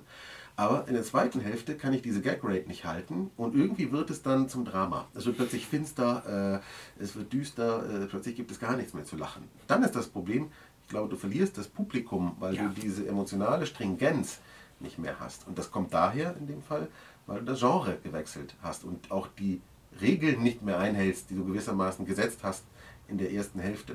Du irritierst das Publikum auch damit. Mhm. Bewusst oder unbewusst. Die sind dann raus, wie man sagt, aus der genau. Story. Hast du ein Beispiel dafür? Mir, kommen viele, aber ich komme nicht auf. Äh ich kann dir jetzt auch ähm, keinen bestimmten Film nennen, wo das so ist, äh, aber ich, ich, weiß, dass ich selber schon das Problem hatte. Also, dass man irgendwie anfängt, die Komödie ist irgendwann nicht mehr lustig, dann wird es ein Drama oder ähm, auch so ein schmaler Grad. Äh, du fängst vielleicht irgendwie einen Film als Krimi an, wo es darum geht, einen Killer zu finden. Und das Ganze wird dann so blutig und plötzlich kommen übernatürliche Elemente rein, dass du auch wieder im Horrorfilm bist ja. oder so. Also ich finde das Genre zu wechseln innerhalb der Geschichte schwierig. Wenn man es gut macht und bewusst macht und dann was damit beabsichtigt, ja. ist es okay. Aber wenn es aus Versehen passiert und du merkst, das ist quasi ein Unfall, ich, ich bin plötzlich in einem ganz anderen Genre als in dem, wo ich angefangen habe dann ist es kontraproduktiv. Und das gäbe es zu vermeiden. Das hatte ich letztens ein paar Mal, aber ich glaube, da lag es nicht dann, äh, dass, dass, dass die Macher das Genre nicht im Griff hatten, sondern die Promotion-Abteilung mhm. einen Trailer daraus gemacht hat, der einen anderen Film suggeriert hat. Was war, zwei, drei waren das hintereinander, wo ich dachte, was haben sie, haben die den Film überhaupt geguckt, den die mhm. zusammengeschnitten haben? Und dann sitzt du im Film und der ist viel besser, mhm. aber das waren zwei, drei, die Flops waren, wo die Leute wahrscheinlich was anderes erwartet haben, obwohl der Film nicht schlecht war. Ja. Genau. Ich komme noch drauf wahrscheinlich. Ja, also das ist auch interessant. Das Genre ähm, ist ja auch immer so ein Versprechen ans Publikum. Mhm. Ne? Schon wenn du ins Kino gehst und dir die Filmplakate anschaust, die da im Multiplex hängen, ja. kannst du recht schnell ablesen, was für eine Art von Film das ist. Ne? Also, also Horrorfilme haben immer dunkle, schwarze Plakate mit viel Rot, dass irgendwie das Blut steht bei einer Romantic Comedy sind es komischerweise immer Menschen, die vor einem weißen Hintergrund ja. fotografiert werden. Und so ste irgendwie stehen. Die so posieren, so ja. Rücken an Rücken. Ja, meistens. Was. Von ja, Pretty Woman ging es genau, los damals. Genau, so, so, so, eine Pose von einem weißen Hintergrund. Und das ist wirklich erstaunlich, wie dieser Code sich eingebrannt hat. Aber du weißt dann auch, wenn du das siehst, wenn du dieses Filmplakat siehst, aha, äh, jetzt wird es romantisch. Und das sind eben diese Codes, die existieren. Auch da ist sich Hollywood viel bewusster, wie diese Dinge funktionieren. Ähm, da vielleicht mal, äh, viele Leute entscheiden tatsächlich auch danach, in welchen Film sie gehen. Also darf man, man glaubt es kaum, aber ich sehe immer wieder mal im Multiplex-Kino äh, Gruppen von Leuten, die vor den Plakaten stehen ja. und versuchen, also jetzt so zu gucken, welcher Film wäre denn was für uns? Was gucken wir denn? Was ja, gucken wir denn? Ich so. bin noch nie so ins Kino gegangen, aber es nee, gibt die ich Leute. auch nicht. Ja, aber genau, wir machen das vielleicht nicht, aber ähm, der Konsument äh, tut das, der das vielleicht nicht so durch die professionelle Brille sieht. Und dazu sind ja auch diese Plakate da, deswegen ja. hängen die da und aufgrund dessen wird eine Entscheidung getroffen. Das sagt, oh, das sieht aber unheimlich aus. Also das sieht aber romantisch aus, das will ich aber nicht sehen. Ich will heute nicht so eine Schnulze oder so. Aber ja. du kannst es schon am Plakat ähm, ablesen. Und ich finde, da, das zeigt auch, welche Macht diesem Genre innewohnt. Und das heißt aber auch, wenn du dich für ein Genre entscheidest, ist es so eine Art Vertrag mit dem Publikum. Absolut. Ja? Hier, der Horrorfilm verspricht dir, dass du dich gruselst, dann muss er das auch einhalten. Und wenn er das nicht macht, ist ja nicht gelungen. Und die Komödie, die nicht lustig ist, löst auch nicht das Genreversprechen ein. Ne? Ich glaube, einem Genre wohnt immer ein Versprechen inne. Und man sollte versuchen, dass dieses Versprechen eingelöst wird. Ja, das spricht sich auch schnell rum. Wenn, wenn, genau diese Elemente, beide Beispiele, die du hattest, wenn das, ich habe mich nicht erschreckt oder ich habe nicht gelacht, das ist ja das, das Tödlichste für das mhm. Projekt an sich. Und ich meine das nicht mal finanziell, sondern mhm. insgesamt. Aber jetzt, wo du sagtest, ne, dieses Multiplex sind ja im Endeffekt das Pre-Netflix, mhm. wo alle Poster so ja. stehen. Ich habe ja lange in der, in der Kinobranche gearbeitet. Und es fällt mir jetzt gerade auf, früher gab es auch so komische Leute, die kamen da an und guckten welche Filme ab 18 sind. Als ob alles darunter nicht ja. für die gemacht ist. Mhm. Also die hatten das Prinzip der Freigabe komplett. Mhm. mhm. Sowas wie, ich bin schon über 18, nur das ist für mich. Mhm. Ganz, mhm. ganz absurd. Ja, wo du sagtest, das ist nicht nur Hollywood. Die ganzen ähm, deutschen Komödien sind ja auch mit dem weißen Plakat. Alle Schweighöfer, oh, jetzt habe ich ihn genannt. Ja, alle, alle Schweighöfer-Poster sind alle weiß. Und ja. er steht da meistens davor. Naja, er hat es halt verstanden. Ja. Das muss man halt sagen. Und, ja. und Sony, ich glaube, das sind meistens Sony-Filme, ne, bei ihm. Ähm, ich glaube Warner. Ja, ja, am Anfang war er. Genau, genau, genau, jetzt der Warner, ja, stimmt. stimmt. Ähm, aber stimmt, der hat es eben verstanden. Also der kennt die Codes und dann, ähm, dann nutzt er sie. Und das ist auch sehr gut. Dazu sind ja auch die Genres da. Genau. Ja. Genau, also einfach mein Plädoyer ist an alle Leute, die Drehbücher schreiben, ähm, so wie ich es auch selber gelernt habe beim Ausprobieren, nämlich das Genre als einen Verbündeten zu sehen und nicht als einen Gegner. Das Genre ist nicht irgendein komisches, doofes Element, das da auf dich lauert und dir deinen Film vermiesen will, sondern die Regeln des Genres wollen dir auch helfen, den Film zu machen. So, so sehe ich das. Ich sehe das als Hilfe. Aber ich wundere mich, dass es so viele Leute gibt, die sich so viele Gegner aufbauen. Mhm. Dann sollten sie lieber alles in den Gegner in der Handlung reinbauen, anstatt sich die Gegner in, in Strukturen, mhm. in, in Genres zu suchen. Das ist äh, bedrohlich. Mhm. Ja, ja. Ja, und ähm, ja, vielleicht auch noch ein, eine Tretmine, in die man häufig tritt mhm. beim, bei der Storygestaltung, ist ähm, sich nicht auf die Visualität des Mediums Film zu verlassen. Also mir fällt auf, dass doch immer viel mit Dialog gelöst wird. Ja? Also das ist so der, der einfache Ausweg. Wenn wir dem Zuschauer eine Botschaft vermitteln wollen, eine Information geben wollen, dann sagt die Figur das die sagt uns das. Mhm. Es gibt ja diesen berühmten Satz, Show, don't tell. Ja? Und mm, ich glaube, das sollte man beherzigen. Äh, ich habe immer so den Verdacht, dass viele werdende Drehbuchautoren gar keine Drehbuchautoren werden wollen, sondern eigentlich wollen die Schriftsteller. Ja. Ja? Sie wollen Seiten vollschreiben mit langen Beschreibungen schöner Landschaften und der Gedanken, die durch die auch ausführlich beschriebenen Gesichter der, der Menschen dort ähm, irgendwie wirbeln. Aber im Drehbuchschreiben, beim Film, ist halt alles immer abgekürzt und komprimiert, auch vereinfacht in gewisser Weise. Und ein Drehbuch als visuelles Medium benutzt eben Bilder, um die Handlung voranzutreiben. Ja? Und andere, ich sag mal, Treibstoffe wie die Dialoge oder auch das Thema, das damit äh, transportiert wird, sind dem untergeordnet, müssen dem dienen, so gewisserweise. Und wenn man damit ein Problem hat, ist man doch vielleicht irgendwie mit dem Schreiben von Romanen äh, besser aufgehoben. Oder vielleicht Hörspiele.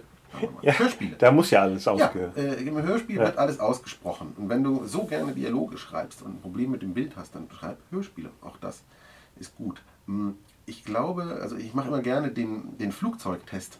Ich habe das mal so festgestellt. Ich war auf irgendeinem Langstreckenflug und hatte keinen Kopfhörer ah, dabei. Ja, ja. Super Beispiel. Und ähm, es gab so den Bordfilm. ne?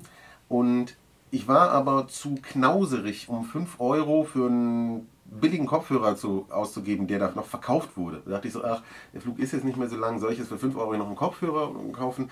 Oder versuche ich nicht einfach mal, mir den Film anzuschauen, ohne Ton? Habe ich dann tatsächlich gemacht. Ich weiß nicht mehr, welcher es war. Äh, ich habe es tatsächlich bei mehreren gemacht, weil es war ein längerer Flug. Da kamen auch mehrere Filme. Und ich habe gemerkt, das funktioniert unterschiedlich gut. Also bei manchen habe ich irgendwie den Faden verloren und wusste auch nicht mehr, worum es geht. Ähm, manche fand ich aber auch genauso spannend. Und das ist interessant, dass manche Filme tatsächlich quasi als Stummfilme funktionieren, ja. weil die Geschichte nur über die Bilder erzählt wird. Und das finde ich extrem stark. Und da sollte man auch als Autor so als eigenen Gradmesser nehmen, zu sagen, wenn ich keine Worte benutzen würde, wenn ich keine Dialoge benutzen würde, sondern nur Bilder in meiner Geschichte, die ich schreibe, würde man die immer noch verstehen, ja oder nein? Und wenn du das mit Ja beantworten kannst, ist es ein gutes Zeichen, glaube ich. Und ähm, ein guter Drehbuchautor hat, glaube ich, auch die Fähigkeit, ähm, Geschichten in Bildern zu erzählen. Also, eine, ja, also zu malen mit Worten. Wir schreiben die Sachen auf die Seite, ja, ähm, dann wird das verfilmt und das, was wir gemeint haben, was wir eigentlich erzählen wollten, steckt in diesen Bildern drin und ist gewissermaßen kodiert und der Zuschauer zieht das wieder für sich raus. Und das ist ja ein ganz faszinierender Prozess, der, der ja auch irgendwie das Medium Film ausmacht. Nur Film kann das quasi leisten. Diese Kommunikation über Bilder mit dem Zuschauer, bewegte Bilder in dem Fall. Nicht nur den Zuschauer, weil das Filmteam muss es ja auch mhm. interpretieren können, was der Autor da schreibt. Im Endeffekt ist er, ist er Gott, mhm. wenn man es so sieht. Mhm. wenn die es nicht kapieren, kann es auch der Zuschauer dann nicht kapieren. Ja, genau. Stimmt. Da fängt sie an. Ja, genau, genau. Man muss das auch beim Prozess der Entstehung schon ja. kommunizieren können. Und da fängt es bei Treatment schon an. Mhm. ja, also wenn man sich noch schwer tut damit, visuell zu schreiben, würde ich immer einfach empfehlen, sich mit visuellen Dingen allgemein mehr auseinanderzusetzen. Ja. Was zum Beispiel einfach hilft, ist äh, ähm, öfter mal in Museen gehen und Gemälde anschauen. Hat mhm. mir total geholfen. Ich gehe ganz gerne in äh, Museen und schaue mir Gemälde an. Das Malerei interessiert mich. Ich kann leider überhaupt nicht malen. Selber kann ich das gar nicht, tatsächlich. Aber ich finde es ganz toll, wenn ich in Amsterdam bin, irgendwie ins Rijksmuseum zu gehen oh ja, und da irgendwie Rembrandts anzuschauen oder mal ins Van Gogh Museum zu gehen und zu gucken, ähm, wie hat der das gemacht. Van Gogh Museum in Amsterdam ist irgendwie super, wird auch ganz viel über den Prozess erklärt, wie hat Van Gogh gemalt. Äh, das ist seine Palette und so und so ähm, ist er an die Arbeit rangegangen. Und das ist ganz erhellend äh, für einen Drehbuchautoren, mal sich mit diesen visuellen Dingen auseinanderzusetzen oder zu fotografieren, wirklich mal die Welt durch die Linse zu betrachten, auch mal zu gucken, was ist eine gute Kadrierung für das Bild, wann ist das Licht schön. Also mhm. sich wirklich auch mal mit diesen visuell ästhetischen Dingen auseinanderzusetzen. Und ich habe das Gefühl, viele Kollegen machen das zu wenig und sehen eben das Drehbuchschreiben immer nur als eine Wortaufgabe. Nee, und das ist es nicht. Ich glaube, du kommst irgendwie nur weiter, wenn du begreifst, dass die Bilder genauso wichtig sind wie die Worte, beziehungsweise ganz eng verbunden sind bei dem, was du als Drehbuchautor tust. Bilder ja. entstehen. Bilder beschreiben, ja. Bilder beschreiben. So, ja.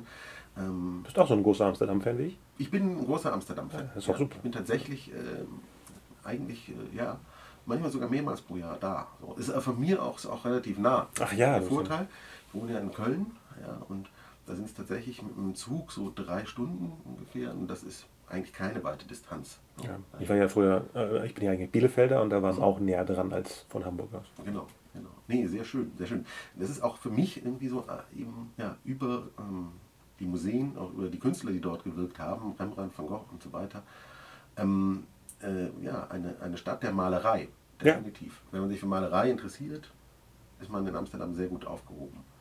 Und insgesamt sehr inspirierend, finde ich. Absolut. Sehr inspirierende Stadt. Sehr frei. Ähm, irgendwie habe ich das Gefühl, alle Antworten der heutigen Sendung ist am Schluss sowas wie, wenn es dir nicht passt, schreib einen Roman. Vielleicht können wir auch T-Shirts machen. Wenn es nicht ausgeht, schreib einen Roman. Lass uns in Ruhe. genau, genau. Ob dann das jemand lesen möchte, ist die andere Frage, weil da ist ja eine andere Hürde. Stimmt. Aber schreib ein E-Book, genau. Ja, genau. Das ist die andere Hürde. Schreib einen Webroman. genau. Mhm. Ja, also die Visualität ist wichtig. vergessen wir nicht die Bilder, weil darum geht ja, Bewegte Bilder heißt es ja. Bewegte Bilder. Motion Picture. Motion Picture das Schöne ja. ist, genau, im Englischen sind viele Dinge immer klarer. Klarer, ja, absolut. Das Narrative zum Beispiel kann man nicht übersetzen. Das sind mhm. viele Begriffe aus dem Storytelling. Ich meine, das Wort Storytelling ist jetzt seit drei Jahren plötzlich im deutschen Fach. Früher wollte ich es benutzen in meiner, meiner Biografie mhm. und viele fragten, was genau heißt das. Jetzt sagt das jeder, jeder Hansel im Fernsehen, mhm. Storytelling. Und ich so, wieso habt ihr das denn jetzt kapiert? Was ist jetzt mhm. passiert? Mhm. Ja, und da sind auch andere Begriffe wie eben äh, Plotline, Logline, diese ganzen Begriffe, die wir, wir benutzen, existieren gar nicht in der deutschen Sprache als eigene Begriffe.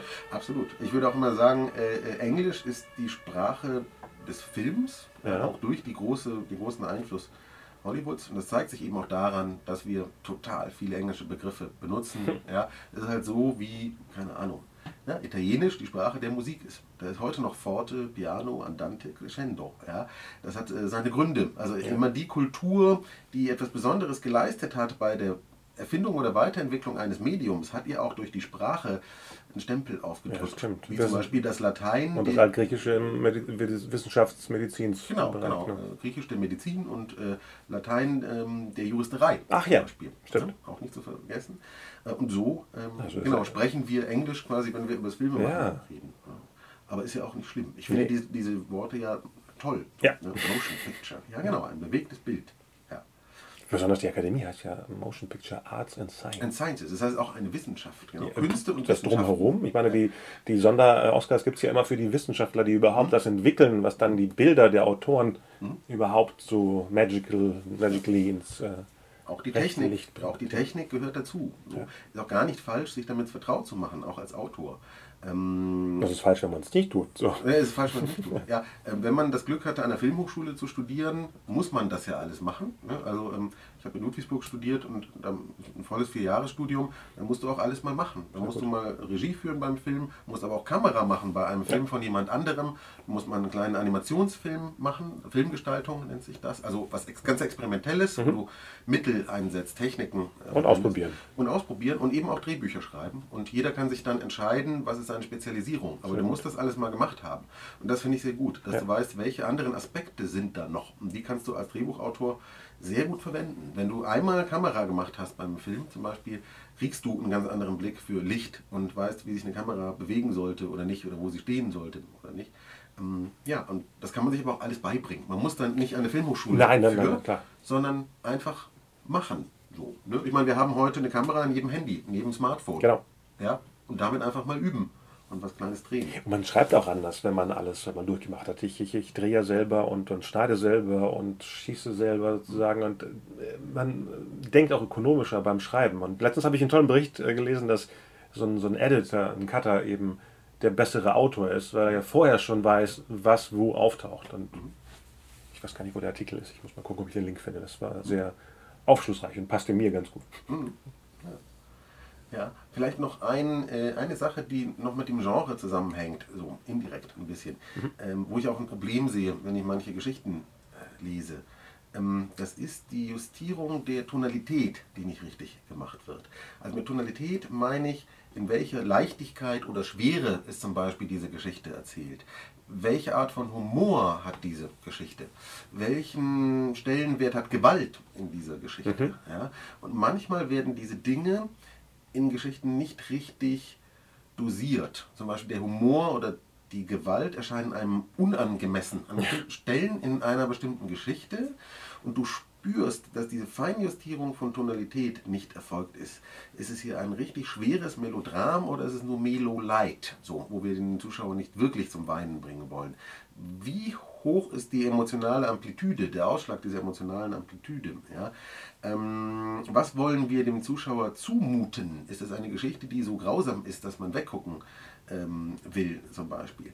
Und Problem sind da auch wieder Tonalitätswechsel. Ja? Also wenn eine Geschichte, die nicht gewalttätig war, plötzlich unglaublich gewalttätig wird. Ja? Wenn die Art von, des Humors sich ändert, ja? von einer harmlosen Art zu einer zynischen Art. Ja. Also.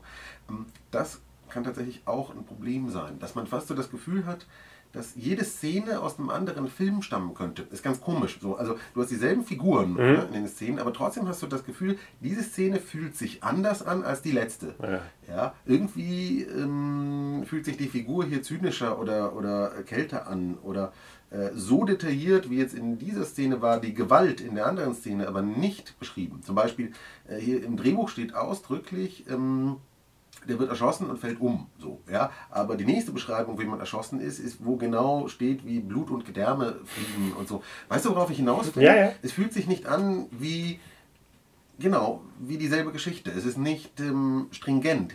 Die Geschichte findet ihren Ton nicht so. Aber fängt es nicht ja. da schon an mit dem, für wen schreibe ich?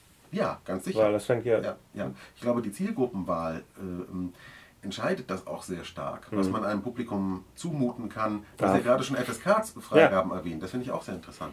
Natürlich hat ein Film, der FSK 6 ist und für Kinder geeignet ist, eine andere Tonalität. Genau. Fühlt sich anders an, wie der, den FSK 18 Siegel hat, was er bestimmt aus guten Gründen bekommen hat. Ähm, in Deutschland wahrscheinlich wegen seines Gewaltgehaltes. Ja? Und das meine ich mit Tonalität. Ja. Ne? Frag dich doch mal genau, welche Altersfreigabe sollte man Film haben? Ja. Interessante Frage. Das ist ein, in Hollywood zum Beispiel ein großes Ding, bevor man ein Projekt angeht. Es ist ein, das ist berühmte, es gibt bei, bei Spielbergs äh, Schreibtisch steht drauf Think PG-13. Mhm. Also denk immer an diese Gruppe, wo man mit Eltern reingehen kann. Das ja. hatte ja Stephen Sommers dann, der die Mumie gemacht hat, mhm. genauso reingepackt, weil Deine Filme sind ja auch alle ab, ab 13. 13 ist ja im Endeffekt so ein Ding, was es hier mittlerweile auch gibt, dass wenn der Film ab 12 ist, Eltern entscheiden dürfen, ob die Kinder mit dürfen. Das war früher, als wir klein waren, nicht mhm. der Fall. Mhm. Okay. Deswegen bin ich ja Kinofan geworden, weil ich manche Sachen nicht sehen durfte. Ja. Das hat es bei mir ausgelöst. Jetzt hätten wir ja alles gesehen, weil der große Bruder oder Schwester oder, oder Papa einen mitnimmt oder sowas. Stimmt. Ja, aber genau, also im schlimmsten Fall kann das sein, dass der erste sich, Akt sich anfühlt wie eine FSK 6 Geschichte. Ja. Äh, zweite ist FSK 18, aber dritte ist auch wieder FSK 12. Nur mal als Beispiel. Und da hast du gefühlt, da ist ein, ein ganz merkwürdiger Shift von Tonalität drin und da muss man darauf achten. Also ist, ich tänzel hier so ein bisschen rum und kann es nicht genau benennen, weil es auch so schwer ist. Das ist nämlich richtig schwierig und es gibt dafür keine bestimmte Regel wie man die Tonalität durchhält. Wie funktioniert das? Ich glaube, das hat ganz stark was mit der persönlichen Wahrnehmung zu tun und mit einer gewissen Sensibilität. Mhm. Ich glaube, die Tonalität der Geschichte musst du als Autor spüren. Du musst das fühlen, ob das FSK 12 ist oder 16 oder 18, wo da die Grenzen verlaufen. Und ich merke aber eben auch, wenn ich Geschichten lese oder auch selber welche schreibe, wo das vielleicht nicht funktioniert, ähm, dass sich darüber zu wenig Gedanken gemacht wird. Ja, also, ja da fehlt die Filmbildung, was du vorhin gesagt hast. Mhm. Wenn man sich selber mit dem Thema als Fan nicht befasst, dann mhm. wofür schreibt man dann? Ja, ja. Genau. Und im Roman ist ja alles möglich. Da kannst du wirklich ausrasten. Mhm. Ja, ja, und das ist aber auch, glaube ich, etwas, was über allem jetzt nochmal steht, was wir gesagt haben. Man muss wissen, was man will. Ja? Wenn du eine Geschichte schreibst, musst du wissen, was du willst, ähm, was du damit aussagen willst, welche Mittel du dich bedienst, um ja. das zu transportieren. Ja? Und wenn du sagst, ich breche einfach auf in dieses große Abenteuer und habe noch keine, äh, keine genaue Vorstellung davon, was es werden soll, ja. dann hast du plötzlich diese tonalen äh, Umschwünge da drin, die nicht passen. Ja, da hast du den Genrewechsel, der irgendwie nicht passt. Dann, dann berücksichtigst du die Struktur nicht. Ja. Und so, weil du nicht weißt, was du willst. Also Storytelling, Drehbuch schreiben ist eben auch immer Entscheidungen treffen. Ja? Also ich erzähle die Geschichte jetzt so und so und so, aber so nicht. Genau. Ja? Und das ist manchmal gar nicht so leicht. manchmal merkst du auch, eine Geschichte ist verwässert dadurch, dass sich der Storyteller nicht genau entscheiden kann, wo es hingeht oder was es sein soll. So, ja? ähm, ist aber auch Übungssache tatsächlich. Je mehr Geschichten man schreibt, ja. und, äh, ja, umso mehr gewöhnt man sich das an diese Dinge zu berücksichtigen. Ja, das Letzte, was mir eigentlich noch einfällt. Es gibt ein Ende es, bei es Fehler machen? Es gibt ein Ende bei Fehler machen. so, äh, zumindest bei dem, was mir einfällt so. dazu. Für heute. Für heute ja. ja ähm, ist ähm, eher eine stilistische Sache. Wir haben ja sehr viel über Inhalt gesprochen. Ja. Also, wie sind die Figuren, Protagonist, Antagonist? Was ist das Thema? Was wollen wir aussagen? Aber jetzt mal rein stilistisch, und damit meine ich auch das Geschriebene, ne? also das, was wir als Remotoren abliefern. Ähm, ich glaube, ein großer Fehler ist zum Beispiel, sich nicht an vorgegebene Formate zu halten. Es ist in Deutschland immer noch so, wenn du zehn Autoren fragst, schreib mir ein Exposé oder ein Drehbuch, ah. kriegst du zehn Dokumente, die komplett verschieden aussehen. Mhm. So, ja? Der eine schreibt dann das Exposé anderthalbzeilig in Arial 10 Ähm, der nächste schreibt nur die halbe Seite voll, weil er die andere Hälfte für Anmerkungen ähm, freilässt. Und das ist alles in Kurier 12 oder was weiß ich. Wir, haben, wir tun uns sehr schwer damit, eine Vereinheitlichung von Formaten, also von, von einer stilistischen Darbietung des Textes ähm, äh, uns anzugewöhnen. Wer wir nochmal? Äh, wir, meine ich in dem Fall tatsächlich die deutschen Autoren. Okay. Ich habe nämlich das Gefühl, dass das in anderen Ländern, gerade wieder auch Amerika, ähm, ein bisschen klarer vorgegeben ist. Also es gibt da Vorgaben, die die Studios haben und da muss man sich auch dran halten. Ne, das berühmte Drehbuchformat, mit, äh, das so ganz speziell aufgedröselt ist ja. und immer nur in Korea 12 ist, ja. das hat Gründe, warum das erfunden wurde. Und ähm, das wird auch in Hollywood ganz klar eingehalten, dass jeder das benutzt. Genau. Jeder weiß auch, wie weil das es gleich lesbar ist. Weil es leicht lesbar ist. Ja. Und weil es zum Beispiel ungefähr äh, eine Minute pro Seite Richtig. hat, wenn es verfilmt wird. Das heißt, ist ja super praktisch. Du bist Produzent, kriegst ein Drehbuch auf den Tisch, das hat 120 Seiten, dann weißt du, der Film wird ungefähr 120 ja, Minuten perfekt. lang sein, weil so ist das Format konzipiert. Und ich finde es total sinnvoll, das zu verwenden. Das hat sich ja auch bewährt. Ja, und würde mich freuen, wenn wir in Deutschland auch mal dahin kämen, da etwas einheitlicher zu agieren, weil es für mich auch eine Art von industriellem Denken zeigt, den ein Konstrukt, das sich Filmindustrie nennt, hm. auch ähm, eigentlich verfolgen sollte. So, ja. Dazu gehört eben auch richtige Länge der Dokumente einzuhalten. Also man sollten als Autor alle Alarmglocken schrillen, wenn das Drehbuch, das man schreibt, entweder nur 70 Seiten hat, dann ist es nämlich einfach zu wenig für einen 90-minütigen Film. Ja. Oder wenn das 150 Seiten hat, weil dann hast du da offenbar noch eine ganze Menge Fett drin, das noch nicht äh, abgelassen ist und rausgeschnitten ist. Ja. Und es hat schon Sinn, dass man sagt, die ideale Drehbuchlänge liegt so zwischen 90 und 120 Seiten. Das Erstaunliche ist, es fühlt sich auch tatsächlich am richtigsten an. Wenn du das liest, merkst du, da wird äh, so eine magische ein magischer Umfang quasi irgendwie getroffen, ja. der genau richtig ist. Weil wir auch konditioniert sind von der Aufmerksamkeitsspanne ähm, auf diese Wahrnehmung. Ja, und, äh, Filme waren schon immer, äh, also Spielfilme waren schon immer zwischen 90 und 120 Minuten lang, sobald sich das mal gefunden hatte. In der westlichen. Genau, äh, am Anfang der Filmindustrie war es natürlich anders. Die Filme waren sehr viel kürzer. Aber ich glaube, so etwa ab den 20er, 30er Jahren haben wir dann eine ziemlich klare Konformität mhm. von Filmen, die etwa ab 90 Minuten lang sind. Ja. Und das spiegelt sich dann eben auch in der schriftlichen Darlegung wieder, also bei dem, was wir als Drehbuchautoren ähm, tun. Und wir haben ja auch Hilfen dabei, äh, nämlich in Form von Programmen. Es gibt ja irgendwie Drehbuchformatierungssoftwares. Eine Menge. Eine Menge, ja. Wir wollen jetzt ja gar keine Werbung machen für spezifische. Von teuer bis kostenlos. Von teuer bis kostenlos, die einem einfach helfen, äh, das Drehbuch richtig aussehen zu lassen. Das ist zum Beispiel diese eine Minute pro Seite-Regel ähm, äh, äh, befolgt und so weiter. Aber es ist ein Fehler, das nicht einzuhalten, weil ich persönlich finde es, es ist eine sehr subjektive Wahrnehmung, aber ich finde es unprofessionell. Ja, wenn mir irgendwie ein Kollege ein Drehbuch vorlegt und das ist nicht richtig formatiert, dann denke ich auch immer so, ja, dann denke ich halt auch immer so, der hat sich relativ wenig auch mit der Industrie und den Theorien ja. Des Schreibens auseinandergesetzt. So wird es in Hollywood ja auch gesehen. Also äh, da landet jedes Drehbuch, das nicht im, im, Drehbuchformat formatiert ist, im Mülleimer. Warum? Warum dieses rigide Vorgehen? Weil man einfach sagt, die Person ist nicht professionell genau. und hat sich nicht mit den Industriestandards auseinandergesetzt. Und wie soll ich denn mit jemandem arbeiten? Und warum soll ich mit jemandem arbeiten, der diese Industriestandards ignoriert. Oder gar nicht kennt. Oder ich weiß gar nicht, was schlimmer ist. Ignoriert genau. oder gar nicht kennt. Genau, genau. was ist schlimmer? Diese ja. gar nicht zu kennen oder sich tatsächlich dagegen zu stemmen. Und es ist eben eigentlich ein relativ leichter Fehler, den man mhm. vermeiden mhm. kann. Indem man du arbeitest, schreibst das Drehbuch in dem Programm, fertig, ist doch ganz easy und tut irgendwie keinem weh und du wirkst irgendwie immer professionell dadurch, wenn du das machst. Und wie gesagt, es ist mittlerweile auch kostenlos. Als äh, wir anfingen, äh, gab es nur eine Marke und die war eben sehr teuer. Aber genau. jetzt gibt es Apps sogar, die das auf einem iPad wunderbar lösen können. Genau, einfach mal googeln, Drehbuchsoftware und genau. dann äh, oder Screenwriting-Software. Oder Fragen bei uns auf, ja der, immer noch auf Englisch. Auf der Facebook-Seite könnt ihr das tragen und wir schicken dann Links. Genau. ja, also das waren so die, die Fallstricke, die mir am meisten aufgefallen sind in 16 Jahren Drehbuchentwicklung. Die Sachen, die immer wieder vorkommen. Ähm, aber auch durchgehend gleich bleiben. Ne? Es ist ja nicht so, dass da plötzlich total neue Fehler nein. auftauchen. Oder? Ja, ja. Nein, nein, das sind tatsächlich Konstanten. Ja. Ähm, wobei das mit dem mit der Formatierung sich gebessert hat, muss ich ganz klar sagen. Ähm, als ich an der Filmhochschule studiert habe, war die Benutzung einer Drehbuchsoftware noch eine Ausnahme, weil das auch wirklich noch ein relativ neues ja. Phänomen war.